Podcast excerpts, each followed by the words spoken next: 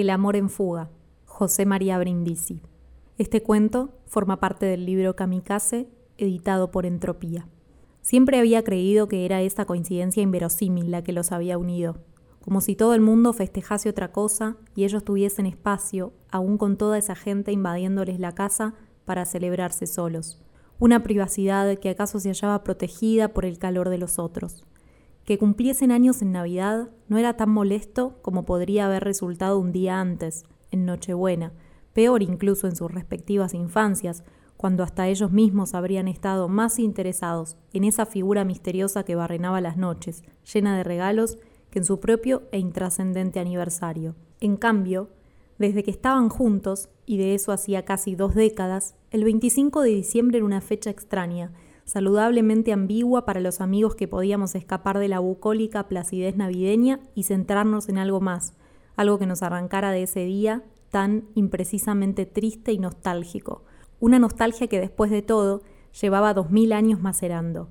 Aunque conocía a Lucio casi desde la infancia, nuestros padres habían coincidido en el mítico pero algo ingrato mundo de la publicidad previa a las computadoras, hacía unos pocos años que nos habíamos reencontrado. Esos pocos años, a decir verdad, en los que habíamos construido una amistad que ambos sentíamos, sin embargo, sólida.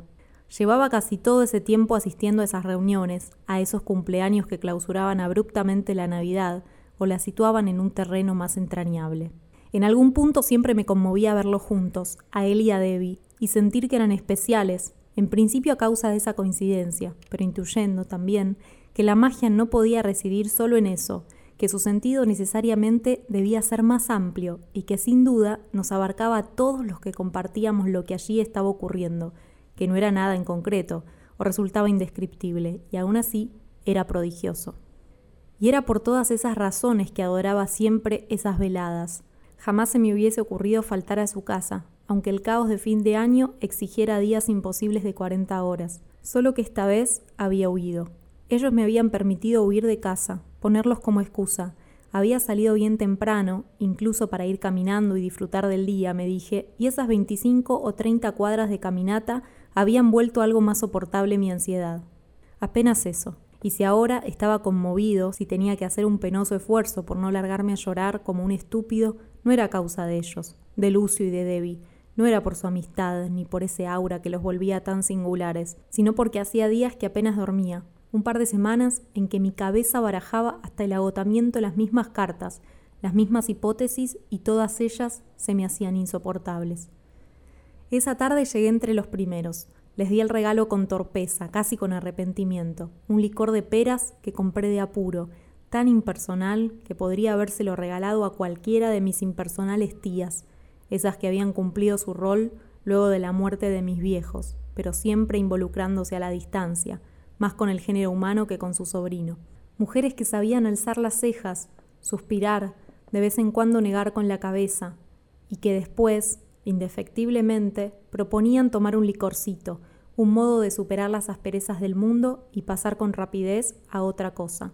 Le di la botella a Lucio, primero, pero no terminé de soltarla, y cuando Debbie se acercó, se la volví a dar a ella, quizá porque intuí que era ella quien terminaría abriéndola, tal vez en compañía de alguna tía propia, con sufrimientos y suspiros propios.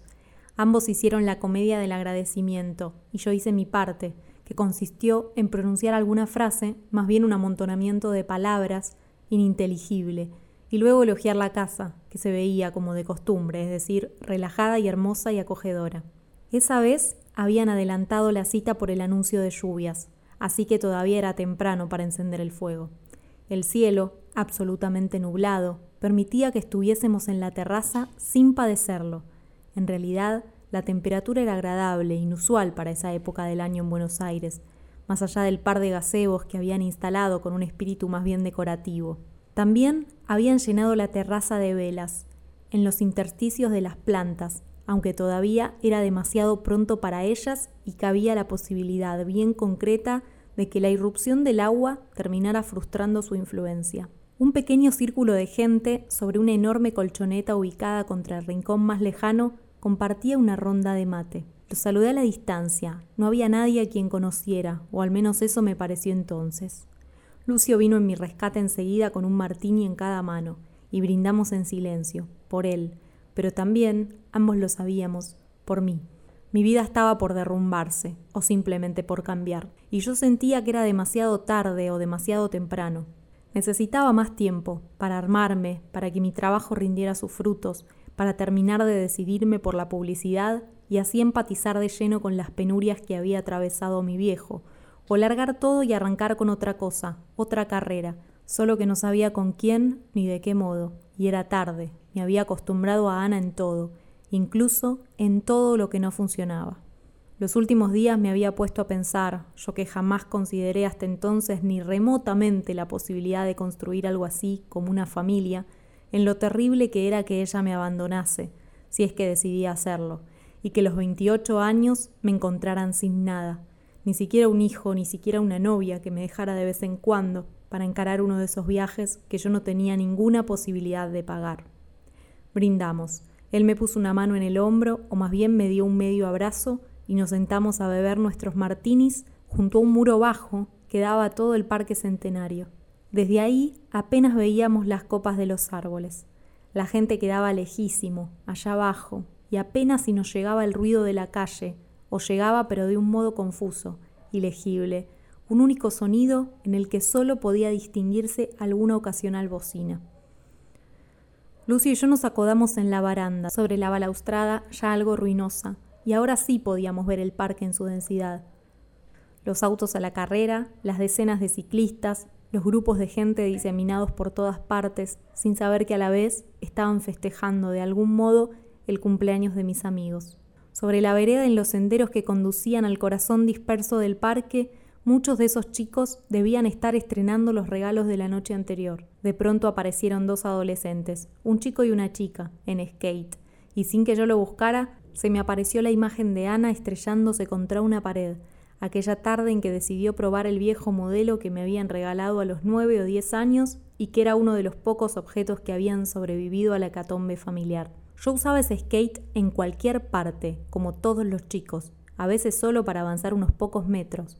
Lo usaba casi todo el tiempo, pero por algún motivo solía relacionarlo siempre con las noches en el centro, cuando acompañaba a mis viejos al café, y entonces yo iba de un lado a otro en la plataforma de entrada de los cines ya cerrados o que aguardaban la salida de los espectadores de la última función. Mi viejo se paraba en la puerta de Metrópolis, o poco después de Pernambuco, y vigilaba mis módicas piruetas mientras fumaba un cigarrillo. Yo lo veía observar a la gente con interés, con simpatía, y algunos años después empecé a acostumbrarme a la idea de que debía pensar en sus cuentos, en los personajes de sus cuentos que apenas tenía tiempo de escribir. Esos cuentos que yo casi no había llegado a leer y que se perdieron definitivamente en alguna mudanza o algún depósito. Tendrían que arreglarlo, dijo de pronto Lucio. Yo lo miré como un borracho alucinado, como alguien que regresa de la muerte, o mejor dicho, como alguien que no desea retornar. Eran los recuerdos, apenas me había concentrado en ellos y había perdido todo contacto con el lugar y el momento en el que estaba. El parque, insistió Lucio. Alguien tendría que ocuparse y limpiarlo un poco. Sí, dije, afirmando también con la cabeza, impostando un énfasis que era como mínimo absurdo. No estaba ahí, no podía volver. Ana me había llevado a mi viejo, y mi viejo ahora se fumaba con el humo de su cigarrillo y me devolvía a Ana, al miedo, a la sensación de que otra vez no tenía ningún poder sobre mi vida. Seguí con la mirada a los chicos que iban y venían con sus skates, y de pronto, en uno de sus viajes, advertí la cortada en que comenzaba la feria, los escasos puestos de libros que todavía sobrevivían de milagro. Y recordé el libro de McEwan que había comprado tiempo atrás, ahí mismo, el libro que alguien había vendido, inexplicablemente, escrito en cada margen. Alguien había leído esa novela entera sin dejar de pensar ni un segundo en sus propias disputas, sus propias amarguras, sus propios fracasos. Lo leímos con Ana de un modo adictivo, no ya la novela original de McEwan sobre esos dos intelectuales que se amaban odiándose, sino las dos novelas en paralelo, una reescribiendo a la otra y dirigiéndose, de vez en cuando, a un interlocutor que solo merecía acabar en el infierno. ¿Te das cuenta? escribía presumiblemente una mujer en los márgenes de las páginas a cada rato, entremezclándose con las innumerables observaciones sobre el matrimonio, los ideales, los viajes, los descubrimientos, la muerte. ¿Te das cuenta? Repetía y repetía, y nosotros estábamos lejos de darnos cuenta, y quizá por eso podíamos de a ratos tomarlo en broma. Recordé, luego, los libros que Ana me traía de cualquier parte, corriendo el riesgo de equivocarse porque la mayoría de las veces se trataba de nombres que había oído a la pasada, nombres que había pescado en el aire, desprovistos de contexto. Algunas veces se reía, al instante, al notar mi desconcierto, alguien que yo desconocía y que debía parecerse a otro, o incluso alguno que yo detestaba y que justamente habría surgido de alguna charla como el contrapeso de un ejemplo mejor.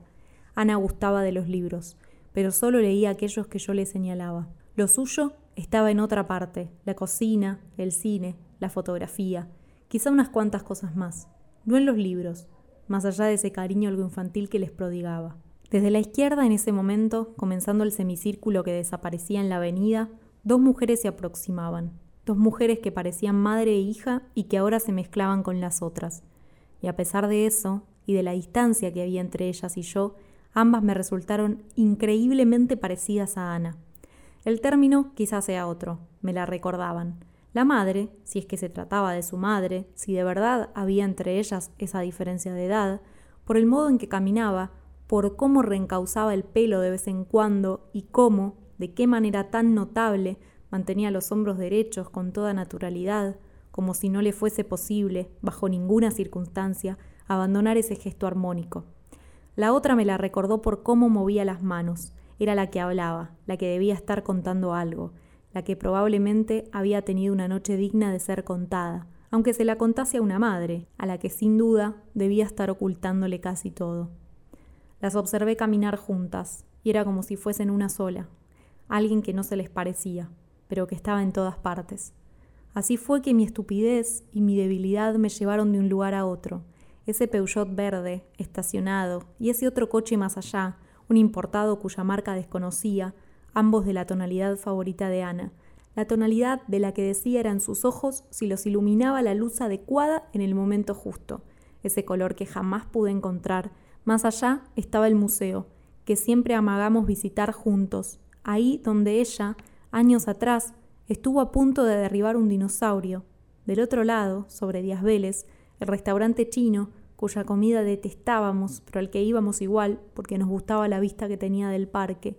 A la vuelta, la panadería, en la que comprábamos esos panes inmensos y esponjosos los domingos en que terminábamos en casa e improvisábamos alguna cena ligera que simplemente acompañara la sesión doble de cine.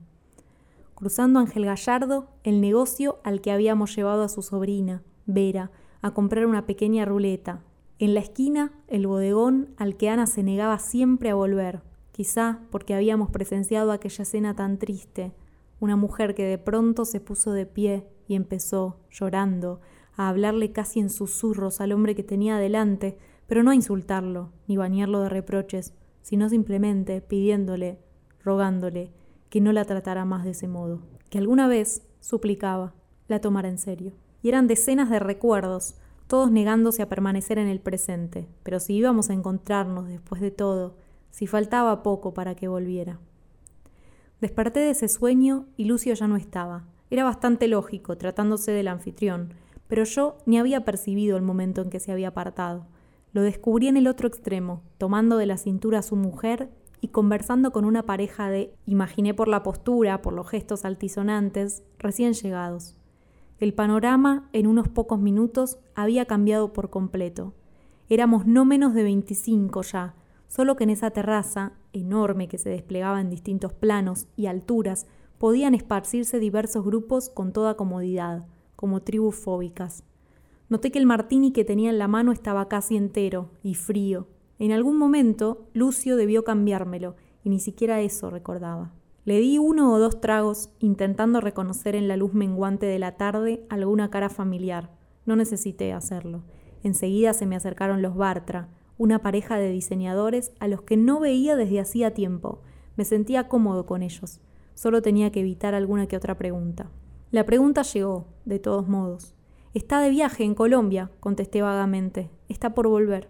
Poco después ella mencionó una fiesta, más tarde, de un amigo común, Freddy estaba lejos de ser mi amigo, aunque me parecía un personaje extremadamente encantador, a la que tal vez me gustaría ir.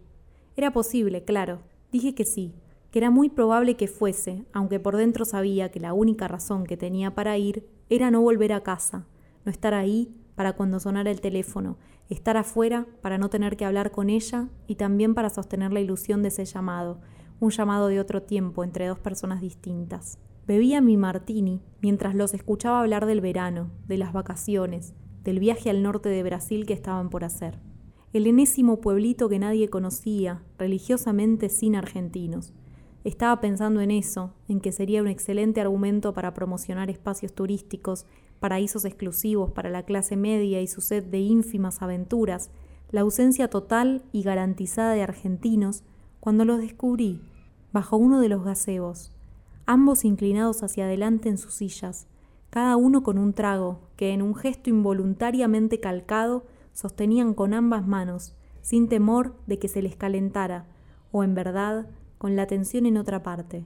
En ellos, uno en el otro, pero la sensación que daba no era que estuviesen siendo parte de una comedia, sino que en todo caso los papeles habían sido escritos para ellos. Era indudable que ambos debían guardarse algo, que había algo de actuación en aquello que mostraban y escondían. Era indudable también que debía existir algún grado de tensión por lo que podría ocurrir, lo que ambos deseaban que ocurriera, pero a la vez eran transparentes. Estaban ahí mostrándose al otro con generosidad, absolutamente conectados, escuchándose y viéndose sin pudor. No podía dejar de observarlos, ni podía, tampoco, dejar de sentir que Ana y yo no habíamos sido así jamás. O peor, habíamos permitido que eso se perdiera, que pasara de largo, y ahora yo llevaba una semana entera sin atender el teléfono. Venía siendo un largo malentendido. En voz alta hablábamos de los últimos meses. Hasta ahí llegaban nuestras quejas, hasta ahí nuestra voluntad o el valor de revisar el pasado reciente. Pero con frecuencia yo tenía la sensación de que podía ir incluso un año atrás, la noche que había estado con Claudia, que podría haber sido una celebración, un hallazgo en el tiempo y que sin embargo había resonado en mí como una inyección de oxígeno, llenándome de culpa, pero una culpa mezquina, una culpa sin eco en el otro, y estaba esa semana juntos en Cariló, luego de la quincena con sus padres, la alegría de vernos que duró unas pocas horas y la amenaza idiota de volverme, pero más allá del arresto infantil, el deseo real de hacerlo, mucho después de que la calma hubiese llegado. Esa otra noche, algunos meses antes, en que nos despertamos todavía con la borrachera medias que habíamos llevado a la cama, y cogimos desesperadamente. Yo todavía me sentía en el medio de un sueño cuando Ana me sacudió preguntándome por qué había terminado adentro, más bien reprochándome lo inconsciente que había sido.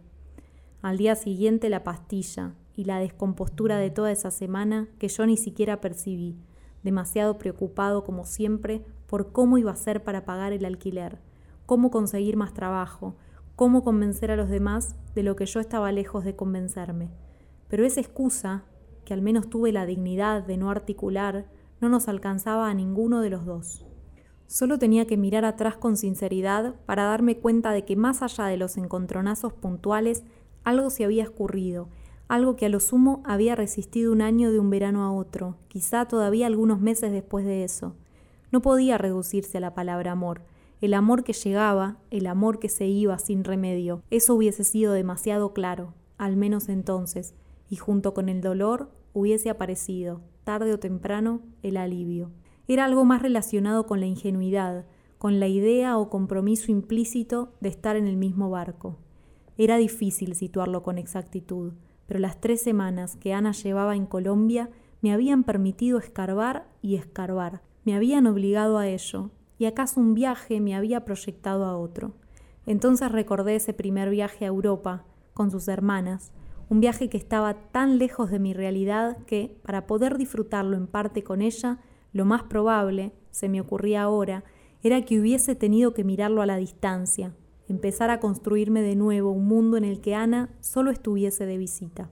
Había mucho de mezquindad en eso, descubrí ahora, o al fin podía decírmelo claramente, mucho de envidia, aunque mi cabeza se esforzara por encontrarle otros nombres, pero así y todo convivían en un mismo espacio otros sentimientos.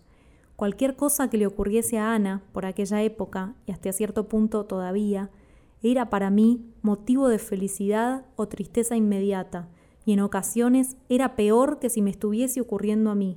Pensándolo de otro modo, me ocurría a mí. Pero ¿cómo no tomar distancia cuando yo había vivido cosas que ni siquiera podía compartir con mis amigos más cercanos, los de toda la vida?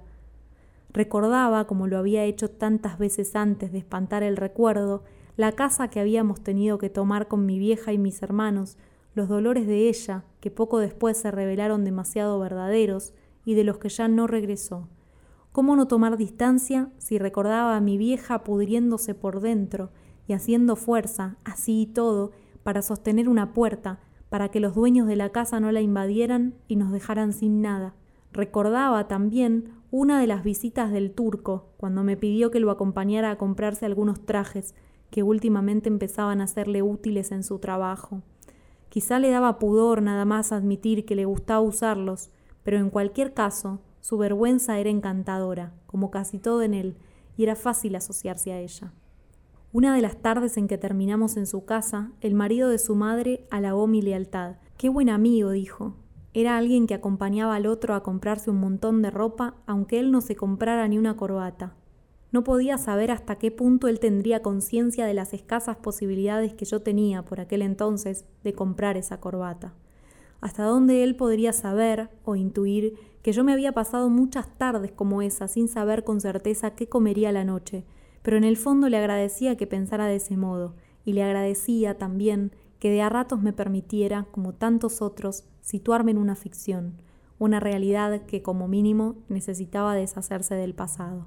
Las historias tienen un principio la mayoría de las veces y tienen algo así como un fin.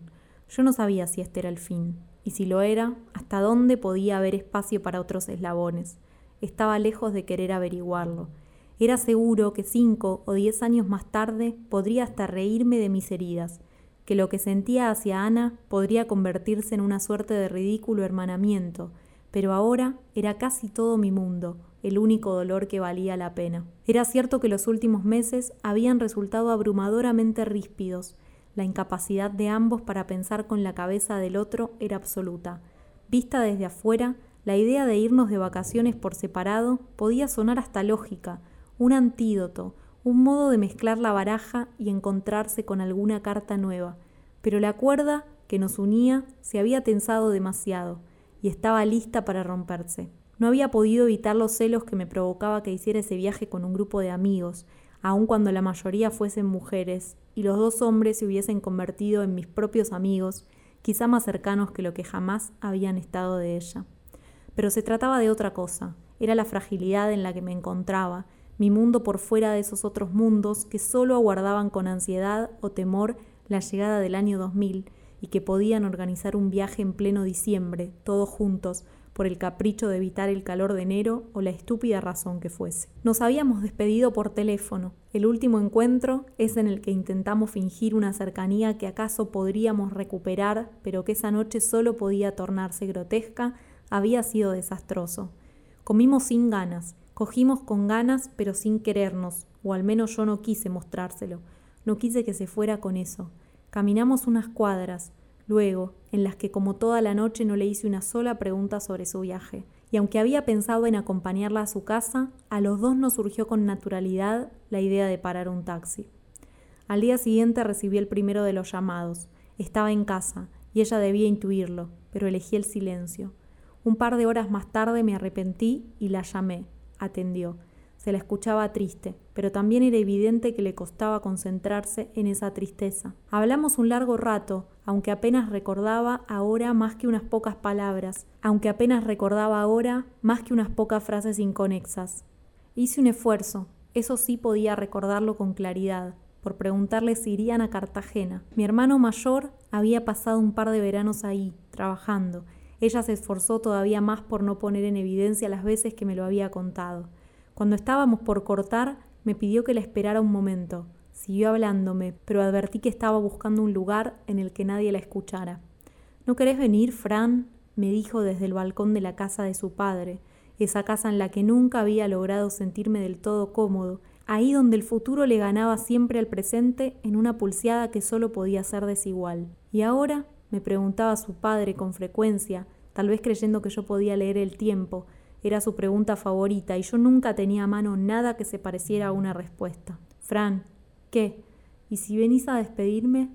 Mi cuerpo dijo que sí, mi corazón agonizante dijo sí, mi cabeza retomó la cordura y dijo sí, pero mis labios, esos malditos, dijeron que no, un no seco, desteñido, un no que ya se convertía, sin quererlo, en parte del pasado. Los primeros llamados desde Bogotá fueron a parar al contestador, alguna vez porque no estaba, pero otras dos o tres me contenté con escuchar su voz, hablándole al vacío, una voz que hacía lo posible por alejarse del reproche y el desencanto, y que tal vez me imaginaba oyéndola agazapado, hundido en esa furia contra el mundo entero que de vez en cuando me abordaba y que por lo general hacía poco por contener. Y en alguno de esos llamados, mientras el teléfono sonaba desde Bogotá o ya desde Cartagena, no pude hacer otra cosa que escaparme. Literalmente me escapé del sonido, de la promesa, de esa llamada que, mientras yo no levantara el tubo y escuchase su voz, podía esconder todavía cualquier significado. Salí a la calle y mientras caminaba sin tener mucha idea de hacia dónde, a grandes rasgos, como tantas otras veces durante esas semanas e incluso antes de que se fuera, el norte incierto era Palermo, pero no mucho más que eso. Imaginaba la escena, ella desde temprano, más temprano aún por la diferencia horaria con Colombia, lista para llamarme, previendo que yo no me levantaría antes de las diez. La única razón para arrancarme de la cama era una buena noticia, es decir, un llamado que ella tuviese ganas de hacer y yo ganas de recibir, y entonces pude ver con claridad que la hora, las diez y un par de minutos, encerraba un mensaje doloroso, apenas disimulado por esa casi puntualidad, por esa desprolijidad que era tan moderada como cada uno de sus deslices. Imaginaba la ansiedad, la cuenta regresiva, los minutos como horas, como días, como grilletes aplastando su ánimo. Pero esa caminata que había hecho tantas otras veces de noche, eso que no era silencio ni me protegía de nada, pero que me permitía pensar y hasta sufrir mejor, ahora carecía de sentido. La familiaridad que tenía para con esos lugares, esas calles que apenas variaba para no aburrirme, ahora se desvanecía, y me parecía ridículo, imposible imaginar que era en ese mismo pedazo de ciudad en el que más de una vez había llorado, en el que al menos una vez había hecho todo el camino a casa diciéndome en voz alta, entre lagrimones y espasmos vergonzosos, que era un estúpido, un estúpido, un estúpido. Eso debió provocar que me desviara, que volviera sobre mis pasos, que hiciera una suerte de diagonal hasta Corrientes y bajara al subte, sin ningún objeto, más tarde se me hizo evidente que había sido una decisión absurda, porque el centro siempre me deprimía, sobre todo cuando me sentía débil, menos que los otros, menos que una amiga de pan ahí donde se decidía todo y donde todos, incluso aquellos que no poseían siquiera el poder de decidir su hora de almuerzo, forzaban un gesto de seguridad que me abrumaba. Todavía estaba en lucha conmigo mismo, entendiendo si aquello que yo creía una decisión lo era efectivamente o era un padecimiento, una resistencia, una cruz con la que iba a batallar el resto de mi vida, como le había sucedido a mi viejo. No pensaba en él cuando entré a esa librería, una que quedaba a metros de Rodríguez Peña, pero quizá se haya hecho presente a su manera para que me detuviese en esa mesa del fondo, en la que había todo tipo de porquerías, pero asimismo, entre ellas, una pequeña enciclopedia, o más bien una colección de fascículos sobre aviación. Tomé un par tratando de que el polvo no se me pegara para siempre, y luego el resto, sin nada firme en la cabeza, sin saber si buscaba algo o apenas hacía tiempo. La colección estaba incompleta, pero de todos modos decidí llevármela, y fue en ese instante cuando contaba la plata para pagarla y resistía la tentación de echarme atrás, era especialista en comprar cosas que no necesitaba, aun cuando tuviese pendiente la mitad del alquiler, que la imagen de mi viejo tomó cuerpo y cara y nombre, y ahí se me aparecieron sus cuentos. En realidad esa serie extraña que estaba escribiendo, que había escrito durante su escaso tiempo libre antes de morirse, o eso recordaba yo, una década después, que acaso no tenía título, pero que yo llamaba en mi memoria kamikaze, porque todos los cuentos eran historias de suicidas, e incluso un par estaban protagonizados, efectivamente, por aviadores japoneses. Mi viejo no me había dejado leerlos, pero yo sospechaba que no se debía al tema, para entonces yo leía cosas tanto o más oscuras, sino a que quería darme el libro completo, a mí, que era el único de sus tres hijos que disfrutaba realmente de la lectura. En cualquier caso, los cuentos se habían perdido, como casi todos sus papeles, y ahora el recuerdo volvía, y junto con él otro libro que mi viejo había leído repetidas veces, y que con seguridad debió servirle de apoyo para esos cuentos, si es que no los había inspirado. El libro se llamaba Las cartas, y no era otra cosa que eso, cartas de soldados solo que tenía la particularidad de que eran cartas de despedida, escritas antes de Pearl Harbor, antes del día de, antes de la guerra de los seis días, antes de Stalingrado y otras mucho más viejas. Cartas escritas desde la intuición del fin, escritas sin superstición o por el contrario como una suerte de escudo contra la muerte, un recurso desesperado que había terminado fallando estrepitosamente. Entre esas cartas había, desde ya, algunas escritas por pilotos kamikazes, los reyes de la muerte, esos que yo trataba y trataba, pero jamás lograba comprender. Por lo general, odiaba toda esa fascinación ingenua que Japón y China y Oriente en general despertaban en la mayor parte de mis amigos, o para ser más benévolo, en casi todo el mundo, pero la ceremonia de los kamikazes, esa comunión con la muerte que no alcanzaban a justificar ni el amor a la patria, ni la fidelidad al emperador, ni ninguna otra cosa, generaba en mí un desconcierto que se traducía en respeto, tal vez, y sin embargo iba mucho más allá antes y después de las palabras, que no alcanzaban ni remotamente a explicarlo. Esa misma noche, cuando ya no supe qué hacer y el cansancio me devolvió una vez más a mi departamento, Pasaba los días como un turista, saliendo de casa temprano y volviendo lo más tarde posible para evitar el temor a ese llamado. Y sin embargo, era algo insensato, porque ella elegiría para hacerlo el comienzo o el final del día. Atravesé la puerta, me senté en el sofá sin soltar siquiera las llaves y casi de inmediato volví a salir. Con frecuencia me preguntaba por qué no desconectaba el teléfono, sin duda el modo más simple de evitarla pero después de unos días entendí que hubiese sido una tortura todavía peor no saber si se había acordado de mí, se había intentado al menos hablar conmigo, esa esperanza que el sonido del teléfono, incluso cuando no quedase registrado ningún mensaje, mantenía con vida, alimentando lo que quedara de nosotros. Pero algo se había despertado ese día, con el recuerdo de mi viejo. Salí de casa otra vez, comí dos porciones de parado en la tabla y caminé hasta Gaona en busca de algún locutorio. Pasé de largo el primero, en el que solían reunirse grupos de chicos demasiado ruidosos para mi ánimo, y entré en uno bastante más sórdido, al que de vez en cuando acudía si necesitaba algo de tranquilidad para trabajar. Debo haber estado esa noche entre dos y tres horas viendo documentales sobre kamikazes. Primero la historia de Masafumi Arima, un oficial que increíblemente desafió al alto mando, cuando el emperador todavía se resistía a dar ese último paso y se estrelló contra un portaaviones norteamericano en Filipinas. Sabía que su país perdía la guerra, decía alguien sobre Arima, pero emocionalmente no podía aceptarlo. Fue el primero de su especie, el primero de más de siete mil hombres, entre pilotos y marinos. El Estado Mayor condenó su arrebato, pero resultó inspirador, algo así como el inicio de una guerra santa. Ocho siglos atrás, Kublai Khan había invadido Japón con la flota más grande de la historia, más de 4.000 barcos y 140.000 guerreros. Japón está a punto de caer, pero el pueblo se une y con la ayuda del emperador invocan la intervención divina. Entonces un tifón surge de la nada y acaba con el enemigo. Kublai Khan pierde todas sus naves y más de 100.000 hombres mueren ahogados. Ese viento divino que rescata al Japón de lo que tal vez hubiese sido su fin es el kamikaze. El viento divino está en la mente de los pilotos de la Segunda Guerra, en sus cartas, sus diarios, sus poemas. Cuando los hombres iban a fondo y dejaban el resto a la providencia, se les recompensaba con vientos divinos, escribe un soldado. La carta termina con una pregunta o un ruego. ¿Habrá más vientos divinos que protejan a nuestra patria? Otro documental se centraba en el almirante Onishi, algo así como el padre de los kamikazes. Ustedes ya son dioses, carentes de deseos terrenales, les dice a sus hombres antes de regalarles la gloria eterna. Onishi se suicida un día después de que Japón firma su rendición.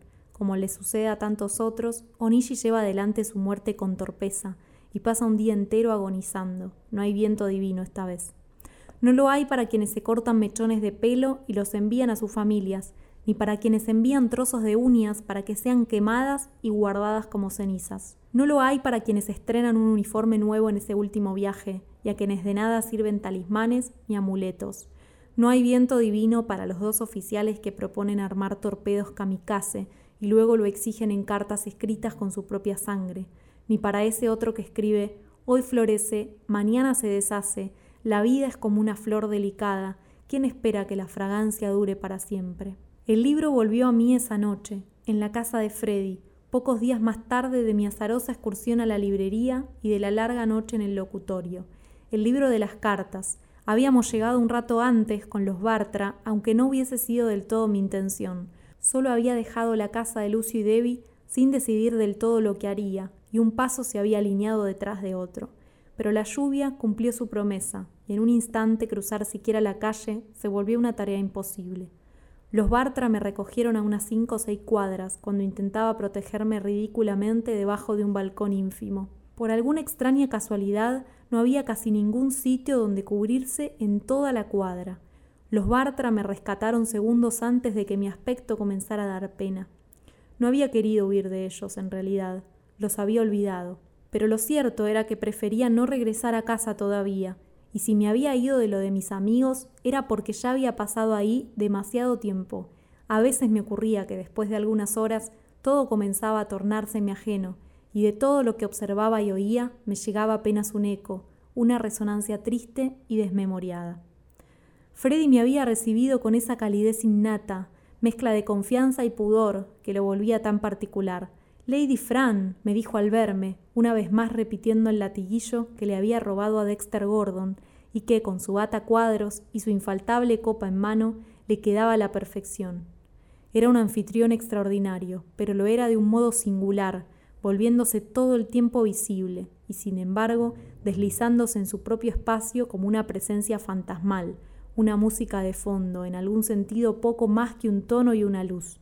Freddy era amigo de Ana, en verdad, pero esa noche, en lugar de recordármelo, su presencia me ofrecía un refugio, la posibilidad de aislarme en el tiempo y olvidarme de casi todo mientras observaba los músculos que se tensaban en todas las piernas, las risas que siempre querían decir algo más, los cuellos poderosos, interminables, las voces que se mezclaban y diluían, aunque uno pudiese entender cada palabra, aunque fuese fácil leerles en la mirada el modo que cada uno encontraba de mentirse para sobrevivir. Algunas horas más tarde, cuando regresaba de mi enésima vuelta por la cocina en busca de algo que estuviese al menos frío, cuando ya había logrado liberarme de los Bartra, todo el mundo los llamaba los mellizos a sus espaldas, porque cada vez se los veía más mimetizados, repitiendo las mismas frases, como si provinieran de un manual de estilo que ambos habían creado, reparé en la pequeña biblioteca que estaba debajo de la escalera. Un par de repisas, en rigor, que juntaban objetos sueltos y sobre todo polvo. Y ahí estaba el libro, que una década atrás yo apenas había hojeado. Lo tomé prestado y me lo llevé a la terraza, donde apenas había algo más de aire, pero la sensación que sobrevivía a la tormenta era de una cierta frescura, aunque fuese casi enteramente ficticia. Lo recordaba mal, por cierto, o más bien se trataba de un recuerdo incompleto. Entre las cartas había unas cuatro o cinco de soldados argentinos, escritas en Malvinas. Me llamó la atención no haberlo recordado, y más aún que el libro fuese de 1984, es decir, tan cercano a la guerra. Esas cartas, de todos modos, me parecieron irrelevantes, sobre todo si me abstraía del contexto en que habían sido escritas. Volví a bajar, ya en pleno día, aunque el sol todavía no asomase, y le pregunté a Freddy si podía llevarme el libro prestado. Para usted lo que guste, Lady Fran, dijo deliciosamente, y luego me aclaró que su casa era mía, que desde luego la mía era suya. Y ahí dejó escapar una carcajada estruendosa, una carcajada que sobrevivía a su abrazo y todavía parecía oírse un rato después, cuando caminaba sin rumbo por Floresta, cuando me perdía por esas calles a las que iba siempre que necesitaba sentirme en casa. Solo que ese barrio, ese espacio enorme y de límites imprecisos al que llamaba mi casa, era algo que persistía en la memoria, pero que también se había perdido. Los Mena, que habían sido una de mis familias postizas durante tanto tiempo, ya no vivían ahí desde hacía muchos años, y tanto su casa como la de Ariel, mi propia casa durante un tiempo, eran ahora depósitos de ropa, y daba pena caminar esas cuadras sobre Concordia para comprobar de qué manera tan desgarradora el paisaje había cambiado drásticamente. Sospechaba que la casa de Néstor, a la vuelta de la de Ariel, había tenido el mismo destino, aunque al menos por fuera parecía mucho mejor conservada. La de Guido, una cuadra hacia el oeste sobre Bacacay, todavía preservaba su aspecto mediterráneo y su sobria grandilocuencia, una rareza absoluta en ese contexto tímidamente residencial que no se había desplegado mucho más allá de la expansión de los años del primer peronismo. En esa casa, más bien en ese jardín, habíamos pasado fines de semana enteros, y en alguna época solíamos acampar y hasta hacernos de comer en una garrafa, aislándonos del mundo. Pero pensar en la familia de Guido, en cómo se había disuelto y todo lo que había quedado en el camino, me hacía sentir que habían transcurrido décadas, que se trataba de otra vida, una que por momentos yo apenas recordaba, o apenas deseaba recordar. Ya era completamente de día, ya el sol comenzaba a tornarse omnipresente cuando llegué, luego de un par de horas de haber estado zigzagueando de un recuerdo a otro, a la plaza de Floresta, la plaza cuyo nombre nunca recordaba pero que era uno de los lugares que menos había cambiado.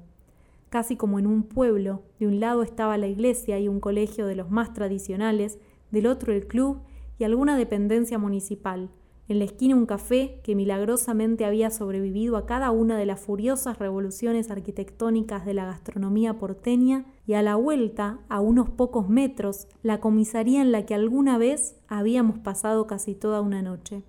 Pero sobre todo en Bogotá, el nombre de la calle era una insignificante coincidencia y sin embargo resonaba con la misma fuerza. Estaba la casa de Sergio, en la que no viví, pero que había sido mi guarida, una casa y una familia que me habían salvado, en los años posteriores a la muerte de mis viejos, de cosas que ni siquiera era capaz de imaginar. A veces transcurrían días enteros sin que nos calzáramos y pasábamos del piano a la guitarra, de un disco a otro, del living y la visión de la plaza a esa suerte de quincho al fondo, en el que dormíamos pero también pasábamos horas y horas imaginando el futuro. Llevaba años sin verlo, pero de pronto tuve la imagen del viejo de Sergio caminando por esa plaza, vestido de blanco como cada verano, aunque en mi cabeza yo lo vislumbraba así todo el año. Las manos atrás, la media sonrisa imborrable, el amor por la gente que lo desbordaba y por dentro ese constante rumiar que de vez en cuando, para mí y para algunos otros de los amigos de su hijo, se traducía en una o dos frases abrumadoramente claras. Lo imaginaba atravesando la plaza de un lado a otro, una y otra vez y quería volver el tiempo atrás, algo tan sencillo de imaginar como eso, pero el tiempo no volvía. Sentado en uno de los bancos, al resguardo del sol, abrí el libro de las cartas. Fui directo a las de los kamikazes, que eran unas cuantas, y leí, cuanto más dolorosa es mi existencia, mayor es mi deseo de vivir. A medida que la fortuna me es más y más adversa, mi necesidad por aferrarme a la vida se acrecienta. Le escribí al joven Kiyoshi Sekiguchi a sus padres. Otro piloto de nombre Akio Tsuka se dirigía a su mujer atormentado por el destino de su patria. Ni la muerte alcanzaba a traerle un poco de paz. Sus líneas de despedida eran todo lo que hoy haga lo estaré haciendo por última vez en mi vida. Otro soldado escribía, con puerilidad y algo de lucidez, la muerte, no obstante, no solo existe en el campo de batalla, cada hora y cada segundo son muerte. Si vemos las cosas de esta forma, entonces no hace falta ninguna determinación extraordinaria para enfrentarse a la muerte. Unos cuantos se dejaban ganar en esa última instancia por alguna clase de remordimiento. Siento mucho no poder corresponder a todas las atenciones que habéis tenido conmigo. Os lo agradezco desde lo más profundo de mi corazón. Iré al cielo antes que vosotros. Buscaré una hermosa casa y allí os estaré esperando les decía un tal Takashi a sus padres, luego de prometerles que sería valiente. Otro le hablaba a su padre. Mi mayor pesar en esta vida es el hecho de no haberle llamado nunca Chichihue, venerado padre. Lamento no haberle dado ninguna muestra del respeto que siempre le he tenido. Durante mi ataque final, aunque usted no lo pueda escuchar, puede estar seguro de que voy a estarle diciendo Chichihue y pensando en todo lo que ha hecho por mí y había otro que se dirigía a su madre para decirle que solo lamentaba no haber hecho más por ella antes de morir. Se lo dejo todo a usted, decía solemnemente. Por favor, cuide de mis hermanas. pero la que más me conmovió fue una que decía las ciruelas, los melocotones y las cerezas están madurando en los huertos de las colinas. Tengo que escribiros para daros tristes noticias. Todavía me quedé un rato más en la plaza, dejando que los recuerdos vinieran a mí, conviviendo con cierta cuota de dolor, pero también con la ilusión irracional que disparaban, como pequeñas cápsulas de felicidad o de inconsciencia. La plaza empezaba a poblarse y las voces de los chicos comenzaban a hacerse sentir. Había pasado tantas horas en ese lugar, allá lejos, que me pregunté qué secretos estarían ocultos, hasta dónde se habrían encapsulado como para que yo ahora los olvidara. Pensé en el viejo de Sergio, en el mío, y en las escasísimas veces que habían tenido tiempo de cruzarse, y de qué modo esa desconexión o ese desfasaje temporal guardaba para mí alguna clase de sentido. ¿Quién repite tu raza, papá? me dije mientras buscaba con la mirada inútilmente a ese otro que también había sido único. Hacía calor, estaba bastante lejos, pero decidí volver a pie. Tenía tiempo para pensar en Ana. Quizá me perdiera el primer llamado, pero algún otro llegaría, seguro, durante el resto del día.